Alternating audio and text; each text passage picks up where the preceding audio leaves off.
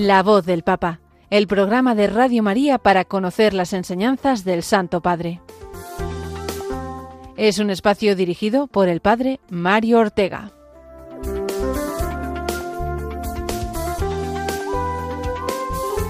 Buenos días, queridos amigos de Radio María. Una semana más nos damos cita en este programa, La Voz del Papa, en el que eh, damos un repaso a, sobre todo a todo lo que el Papa eh, ha ido enseñando, pronunciando en homilías, discursos, eh, alocuciones durante esta última semana. Es verdad que no nos entretenemos en otras cuestiones, que algunos oyentes me preguntan, ¿no? Y, y es que, bueno, pues es una, una tentación que podemos tener y que, bueno, pues se respira de alguna manera en la Iglesia, ¿no? De quedarnos, pues, con titulares sobre, eh, pues, afirmaciones, cosas que de alguna manera eh, giran en torno al Papa o a la Santa Sede o a documentos que emanan y que de alguna manera pues nos quedamos en un nivel muy superficial, ¿no? Nosotros en este programa no entramos en eso, lo hemos dicho muchas veces, sino que vamos a lo que el Papa enseña en sus catequesis, en sus eh, homilías, en sus alocuciones, y que desgraciadamente, eh, si nos quedamos en titulares de otras cosas, pues mm, podemos perdernos. Y lo que sabemos es que Jesús nos ha enseñado que nos deja en el Papa pues ese guía seguro pues para conducirnos a él y por lo tanto lo que tenemos que escuchar es su enseñanza concreta que cada semana es abundante, muy hermosa ¿eh? sobre todo pues en este ciclo que ha comenzado ahora hace poco con el tema de las eh, de los vicios y de las virtudes en sus catequesis, ¿eh? pues empaparnos bien de todo eso, ¿no? Que es la enseñanza concreta del Papa semanal, diaria, podríamos decir, en homilías, en el Ángelus del domingo, de todo lo que hablamos aquí en este programa. Seguro que vosotros, oyentes habituales de este espacio, pues sabéis que, bueno, es Sota Caballo y Rey en este programa, que vamos con la audiencia de cada miércoles, que después eh, nos referimos al Ángelus del domingo, de antes de ayer en concreto, eh, y después a otra eh, homilía, locución especial que haya tenido el Papa. En concreto, hoy nos referiremos a esa conclusión de la, em, de la semana, o del octavario, mejor dicho, de oración por la unidad de los cristianos, el día de San Pablo, la conversión de San Pablo, el pasado 25 de enero. Y junto a eso, pues también eh, expresiones, digamos, del, del, Papa, que él utiliza en repetidas ocasiones. Eso nos ocupamos en la última sección del programa, al final del programa. Y este año hablaremos, aprovechando también eh, esa semana octavario de unidad de los cristianos que hemos concluido, hablar de la expresión ecumenismo de sangre, que muchas veces eh, se ha referido a él el Papa Francisco. Con todo ello y sin más tardanza, vamos a comenzar, como siempre lo hacemos, rezando, rezando como Él nos pide por el Papa Francisco con la oración habitual de nuestro programa.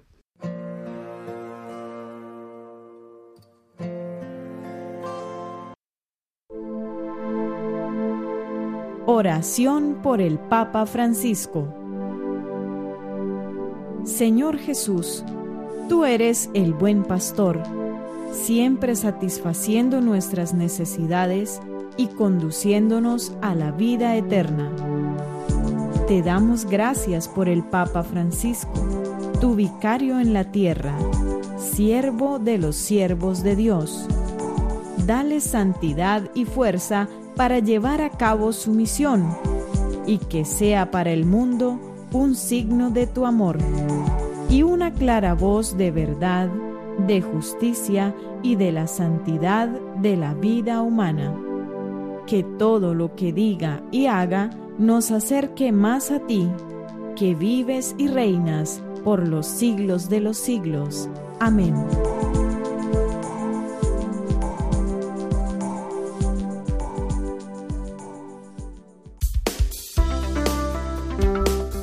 La voz del Papa el programa de Radio María que te ofrece la enseñanza y la actualidad del Santo Padre.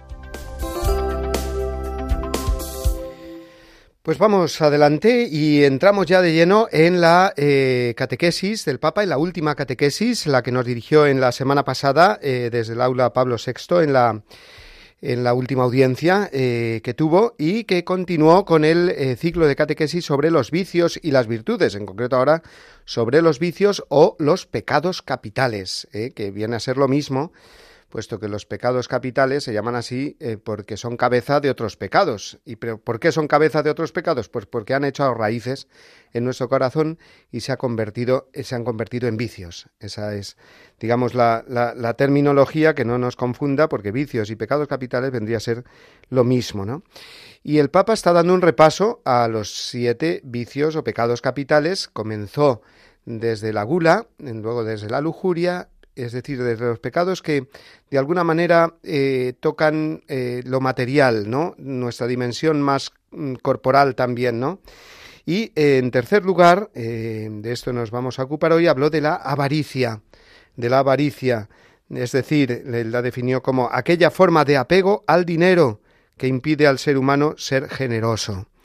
Es decir, este pecado mm, tiene un objeto mm, pues muy concreto, es el dinero, material, digamos, material, contante y sonante, como decimos, el cash, o, eh, digamos, eh, todas las, mm, las, mm, las riquezas, ¿eh?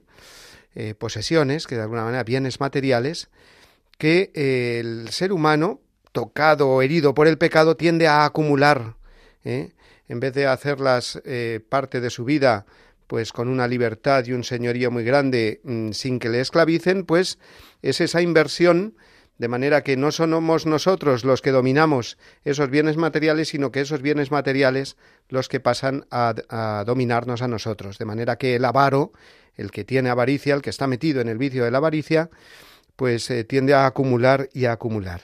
Como mm, viene siendo ya habitual eh, en este ciclo de catequesis, el Papa no es que vaya a darnos una catequesis tipo, digamos, catecismo. Eh, para eso tenemos el catecismo de la Iglesia Católica, y en concreto eh, nos habla de la avaricia al catecismo cuando toca los eh, mandamientos de la ley de Dios, el séptimo y el décimo. Claro, son los mandamientos que tocan de lleno este, este vicio, ¿no? El séptimo mandamiento, no robarás, y el décimo mandamiento, no codiciarás los bienes ajenos. O sea, de hecho o de deseo, de hecho, séptimo mandamiento o de deseo, con la codicia, décimo mandamiento, tener ese apego mm, desordenado al dinero, eh, eh, de alguna manera mm, deseándolo eh, eh, y que esa mm, deseándolo no mm, justamente sino de una manera pues desordenada.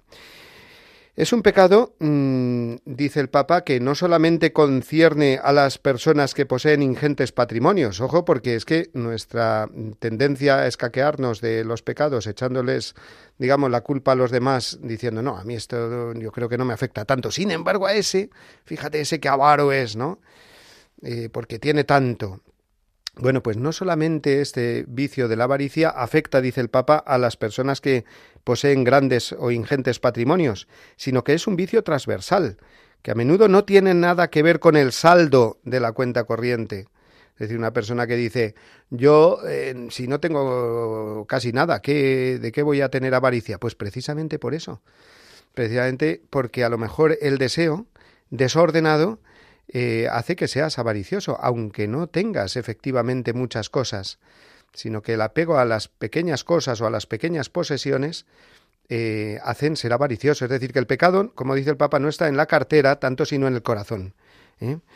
Por eso, mm, los que nos dan un gran, una gran enseñanza de esto son precisamente los monjes, los padres del desierto, los primeros monjes de los primeros siglos, que son unos auténticos eh, maestros, digamos, en, en, describir todo lo que sucede en el alma humana, en el espíritu humano, ¿no? Eh, son auténticos maestros de espiritualidad, y no solamente de espiritualidad, sino de psicología, de todos los entresijos de, del corazón humano. Entonces el, Papa eh, basa sus catequesis en, en, muchas enseñanzas de los padres del desierto, de esos monjes a menudo eremitas que se retiraban al desierto y me dirás tú eh, cuántos bienes poseían, porque renunciaban a todo, pero siempre en esa eh, vida que llevaban de, austeridad, pues siempre a lo mejor tenían esta cosita pequeña o este, no sé, eh, cazo con el que caliente o la sopa o lo que sea, que de alguna manera se apegaban a él, de manera que, que, que, bueno, pues era mío, mío, y viviendo pues una, una especie de posesión desordenada, digo que ese sería el riesgo también, como vemos en las pequeñas cosas, eh, que entienden perfectamente lo que es la avaricia, precisamente a través de las pequeñas cosas en las cuales se puede apegar el corazón humano. y así definirnos de una manera preciosa eh, y precisa eh, lo, que, lo que significa pues esa, la avaricia y los demás vicios capitales. ¿no? Es como la avaricia, dice el Papa, es como los niños que se agarran a un juguete repitiendo esto es mío, esto es mío, ¿no? bueno, pues eso es una definición práctica de la avaricia es volverse un poco niños, pero en el sentido más, de alguna manera, insensato de la, de la palabra, ¿no? Sin darnos cuenta de que esta relación enfermiza con la realidad puede desembocar en formas de acaparamiento compulsivo o acumulación patológica. ¿eh? así son palabras textuales del Papa, ¿no? Entonces, contra este vicio tan arraigado de acumular y acumular, y podemos, ojo, llevar una vida aparentemente muy cristiana y muy tal, pero ser muy poco generosos o muy agarrados, como dicen en, eh, se dice en, el lenguaje más vulgar, ser muy agarrados, ser muy, muy avaros, ¿no? Poco generosos. Entonces, ¿cómo salimos de esto? Pues el Papa fue muy claro y se fijó en ese, mm, en un método muy drástico, pero muy eficaz, que proporcionaron, eh, nos proporcionaron los monjes del desierto. Y es precisamente, lo vamos a escuchar ahora con, con, la misma voz del Papa, la meditación sobre la muerte. Eso es lo que nos hace salir precisamente mm, de una manera más eficaz y más rápida del vicio de la avaricia. Escuchamos este primer corte con las palabras del Papa. Para curarse de esta enfermedad, los monjes proponían un método drástico pero sin embargo muy eficaz, la meditación de la muerte. Por mucho que una persona acumule bienes en este mundo, de una cosa estamos absolutamente seguros, de que no cabrán en el ataúd. Nosotros no podemos llevarnos con nosotros los bienes. Aquí se revela el sentido de este vicio el vínculo de posesión que construimos con las cosas es solo aparente, porque no somos nosotros los amos del mundo. Esta tierra que amamos no es en verdad nuestra, y nos movemos por ella como extranjeros y peregrinos. A veces tenemos que aclarar un poquito alguna palabra de la traducción eh, y entonces el Papa dijo exactamente, aquí se revela la insensatez de este vicio, ¿no? No tanto como ha dicho la traductora, aquí se revela el sentido de este vicio. El Papa dijo la insensatez de este vicio, porque es verdad que el que es un avaricioso eh, o avaro es un insensato, en el fondo. En cuanto te pones a pensar en el futuro, y el futuro, eh, pues más tarde o más temprano termina en el hecho de que vamos a dejar este mundo en la muerte, pues la avaricia se revela como una insensatez mayúscula. Es decir, ¿para qué vas a acumular tanto? Si al final, como ha dicho el Papa, en el ataúd no te vayas a llevar nada. No cabe allí todo. O como ha dicho otras veces, de una forma muy gráfica, también muy, muy graciosa, dice, no he visto nunca detrás de un coche fúnebre el camión de la mudanza. Son palabras también del Papa otras, en otras ocasiones, porque este es un tema muy recurrido que ha tenido él. ¿De qué le sirve a un hombre ganar el mundo entero si pierde su alma? O también la, la parábola del Evangelio ¿eh? la parábola del hombre necio, ¿no? Que eh, ese hombre que empieza a acumular, dice, uy, madre mía, con la cosecha tan abundante de este año, pues eh, haré un granero, y luego más, y luego más, y luego más. Y, siente como el Señor le dice, necio, si esta noche te pueden pedir el alma, la vida, y lo, lo que has acumulado, ¿para quién será?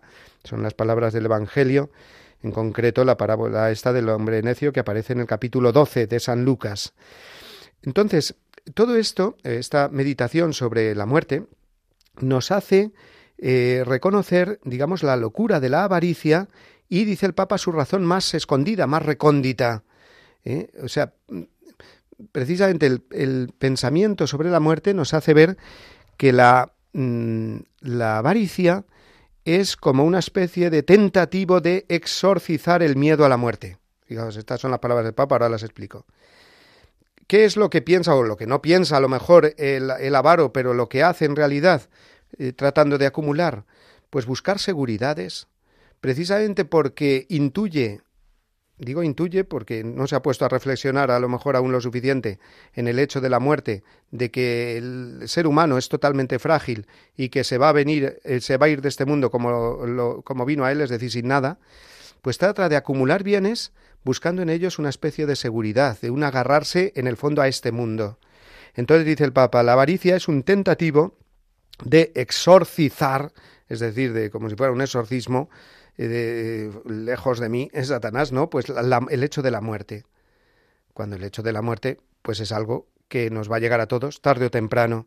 Entonces el pensamiento, como nos dice Jesús en la parábola y como nos enseña ahora el Papa, pensamiento de la muerte nos ayuda mucho a ser más generosos. Pero vamos a ver, si es que todo esto que, todos estos bienes que tengo y los que deseo y los que quiero acumular, pues no me van a servir para nada.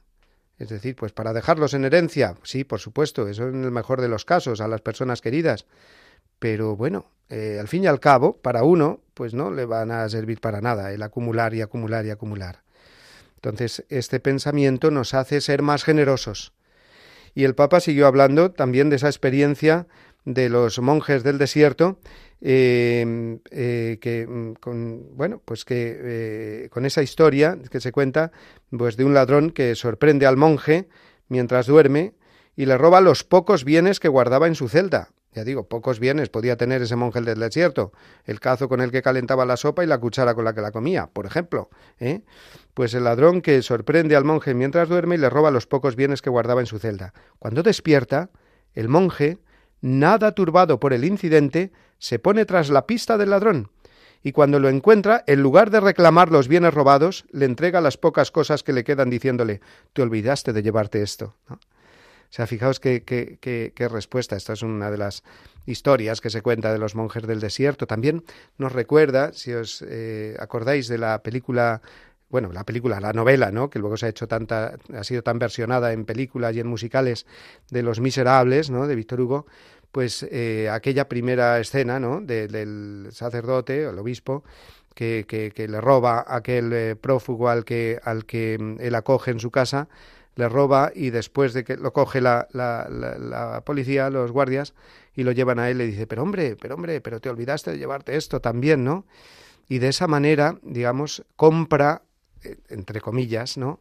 El alma de ese hombre diciéndole, mira, he comprado tu alma en el sentido que, que, que, que te he demostrado que no hay que ser avaro, hay que ser generoso. Y gracias a ese ejemplo del, del sacerdote, que se muestra tan generoso, este hombre cambia de vida y es luego, luego el Jan Valjean este, que se llama así el personaje, que es eh, pues tan sumamente generoso después con los demás, ¿no? En fin, si el que no lo haya visto, pues lo aconsejo. La, la, la, novela o película, si lo quiere en película, de los miserables, ¿no? Nos habla precisamente de esto en la primera escena. Vamos a escuchar ahora el, eh, al Papa como, como siguió hablándonos precisamente de, de todo esto. Escuchamos. Nosotros, hermanos y hermanas, podemos ser señores de los bienes que poseemos, pero a menudo ocurre lo contrario. Son ellos, al final, a poseernos. Algunos hombres ricos no son libres, ni siquiera tienen tiempo para descansar. Tienen que mirar por encima del hombro, porque la acumulación de bienes también exige su custodia. Están siempre angustiados porque un patrimonio se construye con mucho sudor, pero puede desaparecer en un momento. Olvidan la predicación evangélica que no afirma que las riquezas sean en sí mismas un pecado, pero sí ciertamente son una responsabilidad.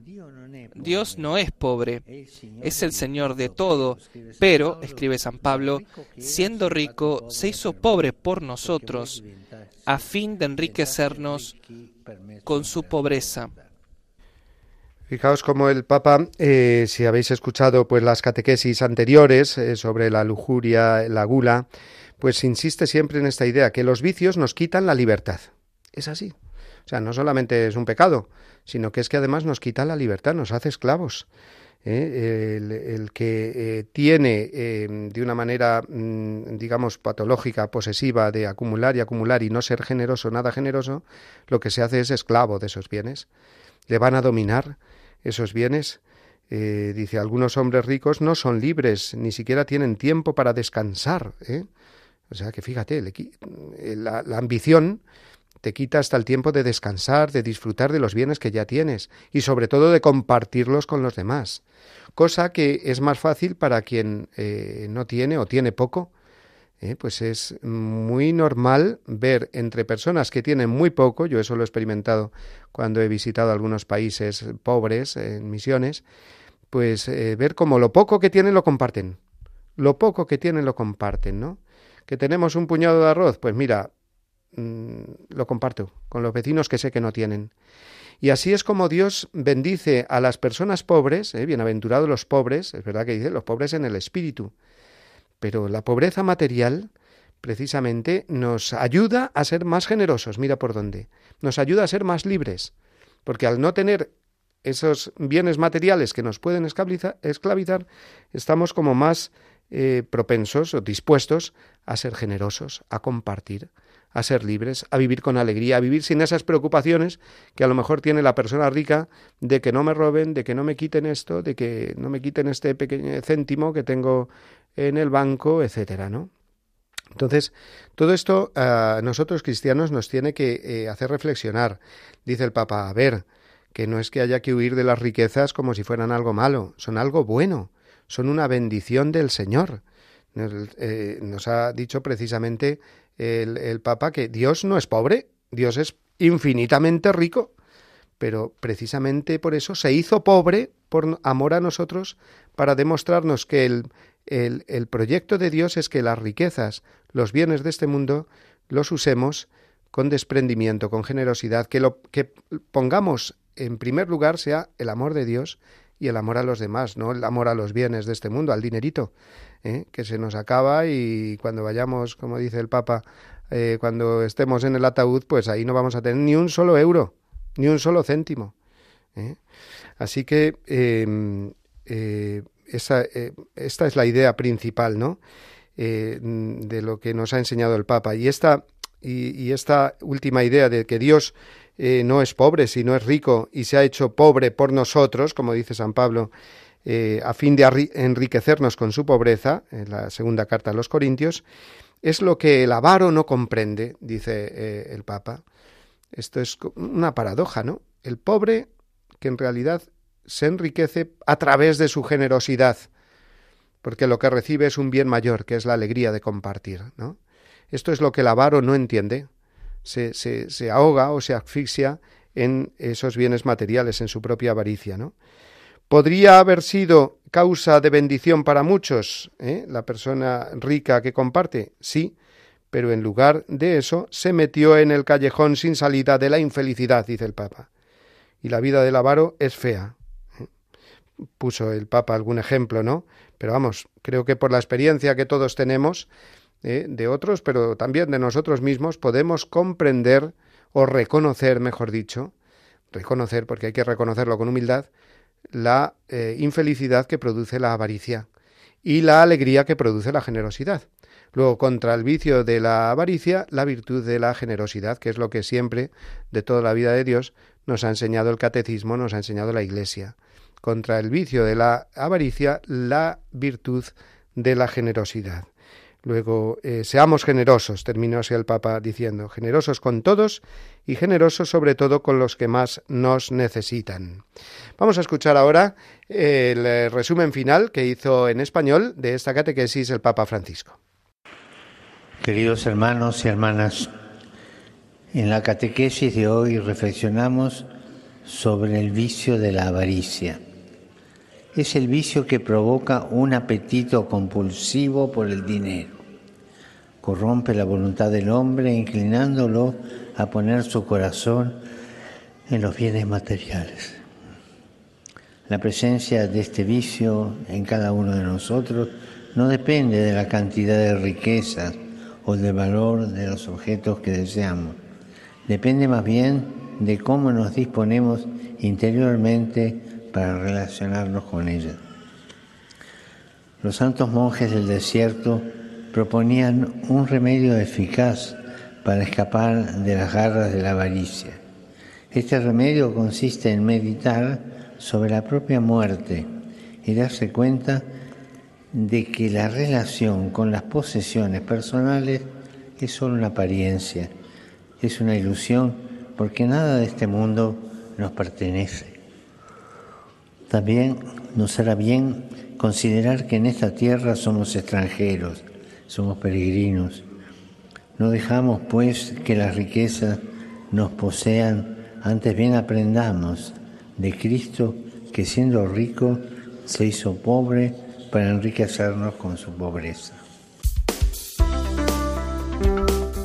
La voz del Papa, el programa de Radio María que te ofrece la enseñanza y la actualidad del Santo Padre. Bueno, y antes de continuar en este programa de la voz del Papa, eh, habiendo comentado ya la catequesis última de Francisco. Queremos saludar a todos los oyentes, por supuesto, pero eh, de una manera especial los que nos estáis siguiendo por el Facebook Live en directo, porque hacemos el programa, como sabéis, en directo desde los estudios de Radio María. Saludamos especialmente a Rosa Mercedes, a José Ignacio, María José, Luis, Mirta, que nos están enviando por Facebook eh, sus saludos. Eh, creo que la mayoría de ellos desde Sudamérica, porque gracias a Internet pues llegamos también a nuestros hermanos eh, de tantos lugares donde se habla el español. Qué suerte tenemos de hablar una lengua que eh, es compartida por millones y millones y millones de personas en todo el mundo. Y por lo tanto eso nos facilita eh, también extender el Evangelio de una manera más fácil. Bueno, pues vamos a, como digo, al, al Ángelus ahora, al domingo, antes de ayer, cuarto domingo del tiempo ordinario, en, en el que el Papa nos comentó brevemente el Evangelio. Ya sabéis que antes del Ángelus, desde el balcón del Palacio Apostólico, el Papa hace un breve comentario de apenas unos minutos, tres, cuatro minutos, al Evangelio, una pequeña humilía, podríamos decir, ¿no?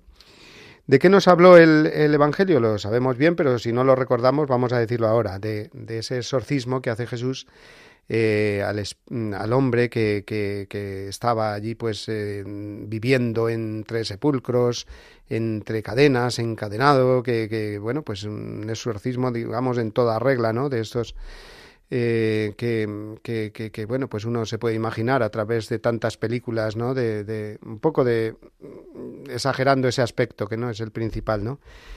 Y y, entonces el, demonio, encontrando a Jesús, ¿eh? pues eh, sale a donde está Jesús. Fijaos qué paradójico esto, en vez de huir, pues Jesús atrae, atrae, atrae con su bondad y con su fuerza también, porque es Jesús el que va a librar a este hombre que vivía, dice el Papa, encadenado. Y esto nos remite pues a lo que hemos dicho ya antes en la, en la catequesis también, ¿no? Eh, a, esas cadenas que tenemos en, en nuestra alma, ¿no? Eh, dice, cuidarnos de las cadenas que sofocan nuestra libertad, porque el diablo te quita la libertad siempre. ¿eh? Dice, intentemos pues poner nombre a algunas de estas cadenas que pueden apresar nuestro corazón. Ya lo hemos hecho en la catequesis, ¿verdad? diciendo cómo la avaricia nos encadena. pero aquí el Papa pues amplía, digamos, la, la, perspectiva y, dice así, pienso en las adicciones, por ejemplo, que nos hacen esclavos, siempre insatisfecho, eh, insatisfechos y devoran energía, bienes y afecto. Las adicciones, pues, pues ya lo saben bien, las principales, ¿no? Al alcohol o a las drogas, al sexo, al, al juego, a tantas cosas, ¿no? Pero ahí podíamos incluir, pues, pues, pues a ser mentiroso, a ser avaricioso, etcétera, ¿no? Luego también el Papa habló de otras cadenas ¿no? que nos pueden encadenar con las modas dominantes, dijo. Es decir, a estar de moda. ¿eh? Puesto que lo lleva todo el mundo, yo también. Ah, ¿por qué? Porque lo lleva todo el mundo. Pero bueno, solo por eso, ¿te gusta? Hombre, no me disgusta, pero como lo lleva todo el mundo, yo también. Esta es una cadena que esclaviza mucho, por ejemplo, a los jóvenes, pero no solo, ¿eh? Pues a todos, ¿no? Está de moda y, todo el mundo con la misma forma de, de vestir o de peinarse o de despeinarse, vamos. Entonces, el, hedonismo, dice también, el consumismo, eh, otras cadenas pues eh, serían eh, las tentaciones y los condicionamientos que socavan la autoestima, la serenidad y la capacidad de elegir y de amar la vida. Otra cadena, por ejemplo, muy clara es el miedo, dijo el Papa, que te hace mirar al futuro con pesimismo, y la intolerancia, que siempre echa la culpa a los demás, bueno, pues son cadenas que nos esclavizan, que no nos permiten ser libres. que es que la cuestión está en que, que, que, tenemos que ser libres. Otra cadena dice muy fea, eh, eh, una cadena muy fea, dice el Papa, la idolatría del poder, que genera conflictos y recurre a las armas que matan o, sirve de la se sirve de la injusticia económica y de la manipulación del pensamiento. ¿no? La, idolatría del poder, el desear el poder, ¿no? el dominar a los demás. Entonces son cadenas que lejos de, de, de, ser cosas que nos den libertad, parece que el poder nos da libertad, ¿no? Porque podemos hacer más cosas o lo que nos dé la gana, todo lo contrario nos encadenan, nos aprisionan y nos hacen parecernos a este hombre eh, que se encuentra Jesús sometido al, poder del demonio, ¿no? En, realidad. Hemos hablado antes de, de, todas esas formas que, que, con las que aparece el demonio en el Evangelio, en este pasaje, ¿no? Eh, pues eh, dando gritos, lanzando espumarajos y todas esas cosas. Pero tengamos en cuenta que muchas veces, o la mayoría de las veces, el demonio no se manifiesta así que nos lo, mm, nos lo, imaginamos como las películas famosas del exorcista y otras, pero eh, la mayoría de las veces es de una forma muy sutil, sin que te das cuenta, ¿no? Y hablando de películas, precisamente eh, se, eh, mm, se, presenta en España o se estrena, mejor dicho, en España esa película Nefarius, que yo pues os aconsejo muchísimo eh, de ver porque, porque es precisamente esa acción del demonio, no con espumarajos y con gritos estentorios y con darse vueltas la cabeza y con cosas así de ese tipo, sino que es un diálogo con un psiquiatra que no es creyente, y en ese diálogo pues ves cómo el demonio pues le va le va mm, pues eh, cerrando el cerco y ves cómo se, se, comporta normalmente el demonio sin que te des cuenta entonces sea de una manera o sea de otra Jesús vino a liberarnos de todas estas cadenas ¿eh? entonces el encuentro de Jesús con este hombre nos dijo el Papa que impresionante es la palabra de Jesús cállate y sal de él ¿eh? Este cállate eh, suena a gloria cuando lo dice Jesús, ¿verdad? Pero muy feo cuando lo decimos nosotros eh, a los demás, ¿no? El cállate, así, sobre todo de una manera, pues sin ninguna caridad, ¿no? Pero Jesús, diciéndoselo al demonio, suena a gloria, ¿no? Porque es una auténtica liberación. Cállate y sal de él. ¿eh? Y el único que puede decir esto eficazmente es Jesús. Al maligno, dice con el Papa muchas veces también, con el maligno, con el demonio, no se dialoga. Es decir, nosotros no podemos eh, decirle por nuestra cuenta al demonio cállate, eh, porque eh, se echa a reír y ni no se calla, sino que sigue a lo mejor gritando más fuerte y tentándonos más fuerte. Sino que el modo de salir de la tentación de esa, de esa digamos, influencia del maligno, más o menos, digamos, fuerte o más o menos, digamos, visible, es siempre invocar a Jesús. Invocar a Jesús. Jesús, ayúdame ponerse delante de Jesús en la oración, la Virgen, ¿eh? que es especialista en sacarnos de estos apuros porque enseguida nos pone delante de su Hijo Jesús, y Jesús es el que dice al maligno, cállate. ¿eh? Nosotros le decimos al Padre, no nos dejes caer en la tentación. Por eso, porque el que tiene poder para echar al maligno mm, y que no influya en nuestra vida hasta hacernos caer es Dios, solo Dios, ¿no? Por eso el Papa insistió tanto, ¿no? Que eh, en esta idea que él repite muchísimo. Dice, ¿qué podemos hacer cuando nos sentimos tentados y oprimidos? ¿Negociar con el diablo? No, no se negocia con él. Que muchas personas intentan ver, a ver, venga, esta tentación, pero ¿qué me está diciendo? ¿O eh, pues, de dónde viene? ¿O cómo puedo yo? No, vamos a ver, si es una tentación claramente y una sugestión así hacia el mal, lo que tengo que hacer es, Jesús, líbrame de esto. ¿eh? Invocar a Jesús, debemos invocar a Jesús, dice el Papa, invocarlo allí donde nos donde sentimos que las cadenas del mal y del miedo aprietan con más intensidad. El Señor, con la fuerza de su espíritu, quiere repetir al maligno también hoy, vete, deja en paz ese corazón, no dividas el mundo, las familias, las comunidades, déjalas vivir en paz, para que florezcan allí los frutos de mi espíritu, no los del tuyo, así dice Jesús para que reine entre ellos el amor, la alegría, la mansedumbre, y en lugar de la violencia eh, y los gritos de odio haya libertad y paz. Y como siempre el Papa pues termina con unas preguntas a modo de examen de conciencia. Preguntémonos entonces, ¿quiero realmente liberarme de esas cadenas que aprisionan mi corazón, porque ojo, esto lo añado yo ahora, el problema es que a lo mejor no queremos nosotros, preferimos vivir a lo mejor eh, encadenados así, ¿eh? Y no queremos hacer ese esfuerzo de liberarnos de ello. Por eso, por eso la primera pregunta es esto, ¿quiero realmente liberarme de esas cadenas que aprisionan mi corazón? Y también, ¿sé decir que no a las tentaciones del mal antes de que se apoderen de mi alma? Yo muchas veces cuando, cuando celebro bautismos, o bueno, en las mismas confirmaciones que, que antes de, del sacramento se hacen esas renuncias al pecado y al mal y decimos renunciáis a Satanás, renunciáis a todas sus seducciones, pues veo que las personas allí con mucha ligereza dicen sí, renuncio, sí, renuncio, como una, no sé, casi sin, sin sentir lo que uno dice, ¿no? Y ese sí renuncio tiene que ser muy consciente. Renuncio al mal, renuncio a las seducciones del pecado. Quiero llevar una vida nueva, ¿no? Sé decir que no a las tentaciones del mal, nos ha dicho el Papa. Invoco a Jesús, que le, le permito que actúe en mí, que me sane por dentro. En fin, como veis, pues eh, reflexiones muy jugosas eh, las que nos ofrece el Papa, tanto en la catequesis como en esta eh, reflexión del Ángelus. Y vamos a escuchar ahora una canción, para descansar un poquito de hablar, una canción que precisamente nos habla del poder de Dios, sobre todo poder y ley. Es una canción a mí me gusta mucho y quiero compartirosla ahora. ¿eh? que nos habla del poder de Jesús precisamente desde la cruz. La escuchamos.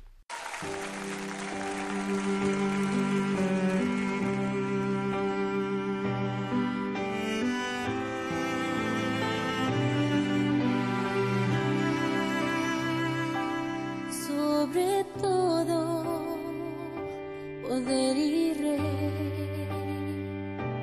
sobre toda humanidad de sobre todo lo creado por tu mano. Tú inventaste todo, mi Señor, sobre todo reino.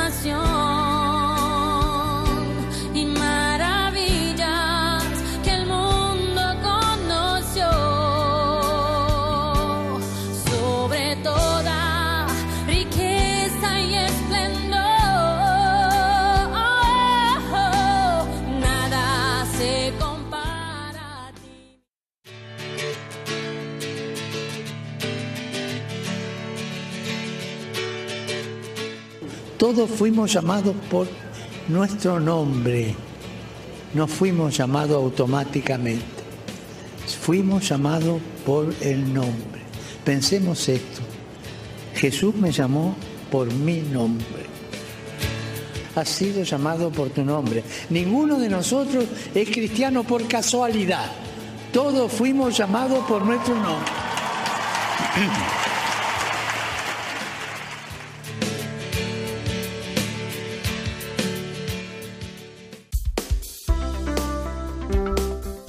La voz del Papa, el programa de Radio María que te ofrece la enseñanza y la actualidad del Santo Padre. Bueno, pues eh, continuamos con nuestro programa y nos referimos ahora a la homilía que el Papa pronunció durante el rezo de vísperas, en las segundas vísperas del día de la conversión de San Pablo, el 25 de enero, eh, día en que concluyó también, como sabemos, ese eh, octavario de oración por la unidad de los cristianos. Y como habitualmente sucede cada año, el Papa se dirigió a la Basílica de San Pablo extramuros, es decir, donde está enterrado San Pablo a las afueras de Roma, que eso quiere decir extramuros, ¿no? Fuera de los muros de Roma, en la vía ostiense, ahí está eh, la grandísima basílica, que todo el mundo cuando la dice, dice, la ve, dice, pero si es más grande que San Pedro, no, no es más grande, la basílica de San Pedro es más grande. Pero esa, desde luego, la basílica de San Pablo, con sus cinco naves y, muy diáfana, pues da la impresión de ser inmensa, ¿no? eh, cómo inmenso era el corazón de San Pablo. Por eso eh, se relaciona tanto con el ecumenismo, es decir, esa, eh, esa labor de, de, unirnos, eh, de buscar la unidad entre todos los cristianos, católicos, ortodoxos, protestantes, anglicanos. la Basílica de San Pablo Extramuros es todo un icono del ecumenismo y allí se celebra siempre la conclusión de este octavario de oración ecuménica. Y el Papa se centró en su homilía en el pasaje evangélico de, aquel eh, maestro de la ley que acude a Jesús diciéndole ¿qué tengo que hacer para heredar la vida eterna? Jesús le contesta pues amarás al Señor tu amarás al Señor con todo tu corazón, etcétera. Dice bien y, y, el, junto con esto eh, amarás a tu prójimo. Y dice ¿y quién es mi prójimo? ¿Eh? Y el Señor es cuando eh, relata la parábola del buen samaritano. Pero el Papa mm, dijo, vamos a ver, a estas preguntas que le hizo este maestro de la ley con no muy buena intención, porque nos dice San Lucas que, nos, eh, que lo hizo para poner a prueba a Jesús. Dice, mm, ¿cómo tenían que haber sido, cómo tenemos que formularle estas preguntas a Jesús? Pues en primer lugar, no tanto quién es mi prójimo, sino si yo me hago prójimo de los demás. Esta es la pregunta más correcta ¿no? y más profunda.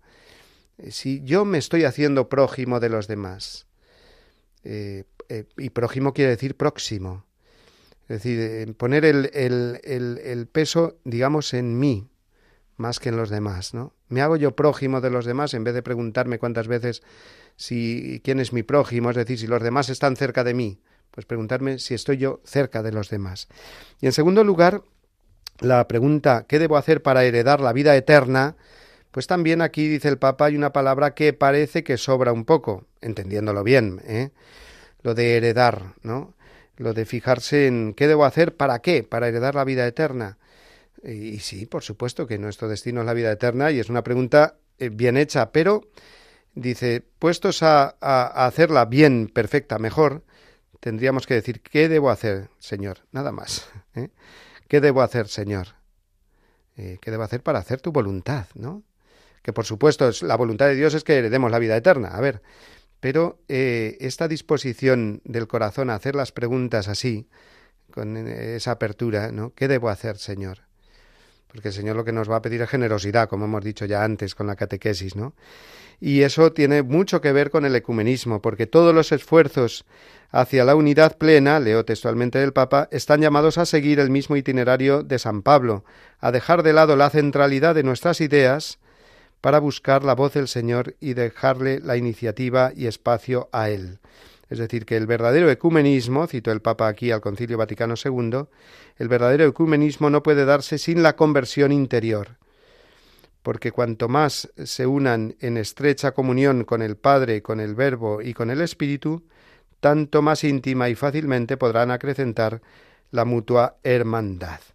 Bueno, y allí ante todos los presentes, incluidos también estaban allí los, responsables, los em, eh, responsables, sí, los máximos dirigentes de la Iglesia anglicana, el, arzobispo de Canterbury y también un metropolita em, eh, ortodoxo, el Papa eh, concluyó con frase o con las siguientes frases que vamos a escuchar a continuación. Así terminó el Papa su homilía. Juntos como hermanos y hermanas en Cristo imploremos como Pablo diciendo, ¿qué debemos hacer, Señor? Y al hacer esta pregunta ya tenemos una respuesta, porque la primera respuesta es la oración. Rezar por la unidad es la primera tarea de nuestro camino y es una tarea santa, porque es estar en comunión con el Señor que rogó al Padre ante todo por la unidad. Bueno, pues eh, así lo hemos escuchado mm, del Papa, ¿no? Como a través de este comentario al Evangelio, ¿quién es mi prójimo? Preguntarnos nosotros si soy yo prójimo de los demás y qué tengo que hacer, Señor, en vez de fijarnos o centrarnos en nosotros, en qué tengo que hacer para heredar la vida eterna, qué tengo que hacer, pues eh, eso nos dispone a, rezar más por la unidad de los cristianos, a desearla más y a poner todos los medios que estén a nuestro alcance. A lo mejor no son muchos, a lo mejor se reduce simplemente a la oración, pero esa oración por la unidad de los cristianos que es absolutamente necesaria para que se logre este gran don. Una de las gracias más grandes que podemos imaginarnos que el Señor mm, nos dé es precisamente esta, la unidad de los cristianos. Pues vamos a pedírselo así al Señor, aunque haya terminado ya el octavario de unidad de los cristianos, es algo, es una petición que no puede faltar nunca de nuestros corazones. La voz del Papa, el programa de Radio María que te ofrece la enseñanza y la actualidad del Santo Padre. Y ahora pasamos ya a la última parte del programa, ya un poquito deprisa porque nos ha pillado un poquito el tiempo, pero eh, ya sabéis que esta última parte la dedicamos normalmente a eh, comentar expresiones típicas del Papa Francisco. Esta que vamos a comentar hoy no es que sea así muy típica en el sentido de muy repetida, pero sí que la ha usado en varias ocasiones, ¿no? Y es muy significativa, eh, contiene una idea mm, muy buena Mm, que recorre de alguna manera pues todo el pontificado del Papa Francisco y es la expresión ecumenismo de la sangre. Querido comentar hoy precisamente esta, eh, esta expresión porque acabamos de hablar del ecumenismo, ¿no? de esa labor de unión con los demás cristianos, aunque no sean católicos, esa, eh, esa hermandad que tenemos que sentir y por la que tenemos que trabajar todos, ¿no?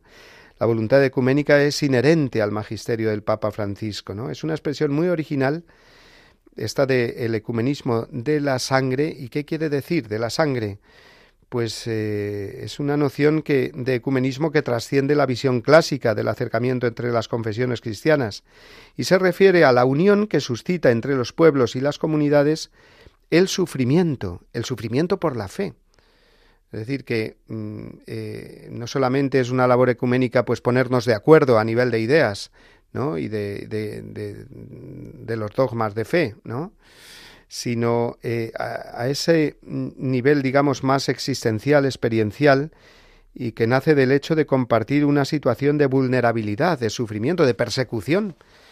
Entonces pensemos en tantos cristianos, en África, por ejemplo, ahora, de una manera muy especial, que están sufriendo la persecución y el radicalismo de comunidades pues eh, ateas o un radicalismo de corte islámico que les da igual si son esos cristianos son católicos, son ortodoxos o son anglicanos, eh, van a por ellos. ¿eh?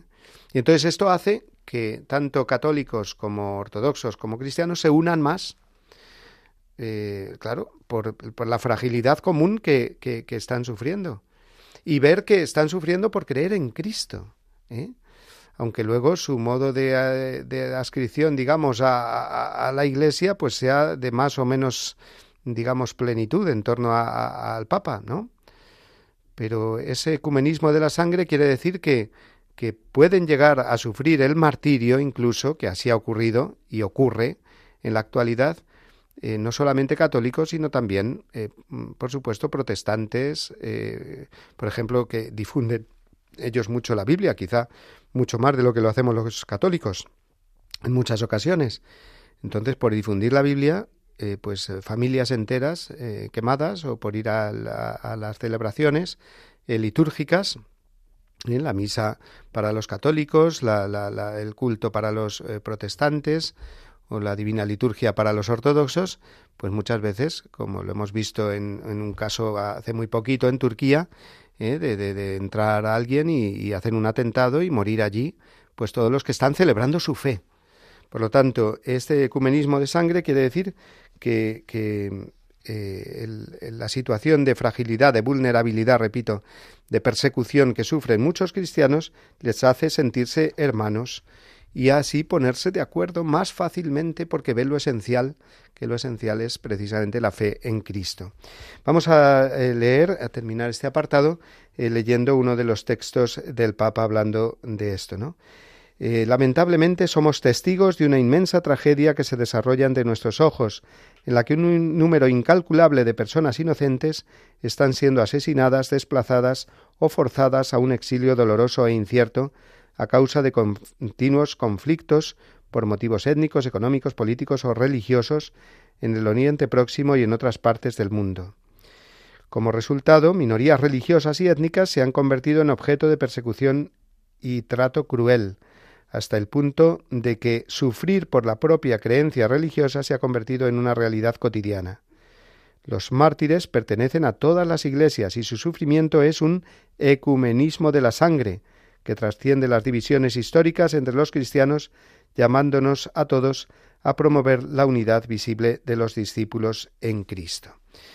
Pues eh, así vemos que, eh, utiliza el Papa esta expresión ecumenismo de la sangre y tenemos que darle gracias a Dios porque, porque ahí se ve su gracia de una manera muy clara en tantos cristianos que sufren y que lejos de eh, amedrentarse o de huir o de, o de, no sé, esconderse, pues eh, dan la cara y dan el corazón precisamente por amor al Señor. Pues eh, vamos a dejar ahí esa, esa, eh, este apartado para continuarlo durante los próximos programas.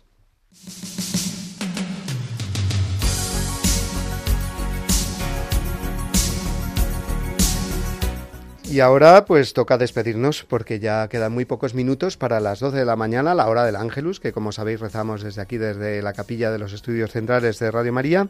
Y es el tiempo de recordaros como siempre que aparte de escucharnos a esta hora, eh, las 11 de la mañana de los mártires, pues, los martes, mártires, estaba hablando de los mártires, de los martes a las 11 de la mañana los, de los martes, las 10 en Canarias pues podéis escucharnos también en el podcast eh, de Radio María, eh, buscando la voz del Papa, como también podéis buscar todos y cada uno de los programas eh, que se emiten en esta bendita emisora que acaba de cumplir su 25 aniversario y no nos olvidamos de ello y le damos muchas gracias a Dios. Como también se la damos a Natalia, que ha estado en el control de sonido y ha hecho posible también este programa. Natalia Otero de Bustos, a la cual le doy las gracias como todos los martes. Y deciros también que podéis escribirnos al correo electrónico la voz del papa arroba radiomaria.es y estaremos encantados ahí de contestar a vuestras dudas, sugerencias, eh, comentarios que nos queráis enviar. Pues hasta la semana que viene, si Dios quiere, me despido y ahora os dejo con la bendición del mismo Papa que escuchamos a continuación. Adiós amigos.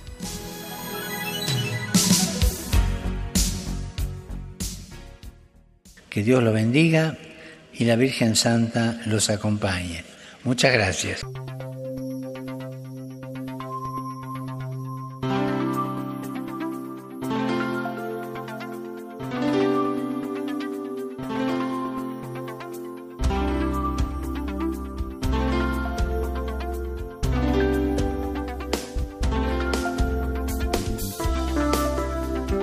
Han escuchado La voz del Papa el programa de Radio María para conocer las enseñanzas del Santo Padre. Es un espacio dirigido por el Padre Mario Ortega.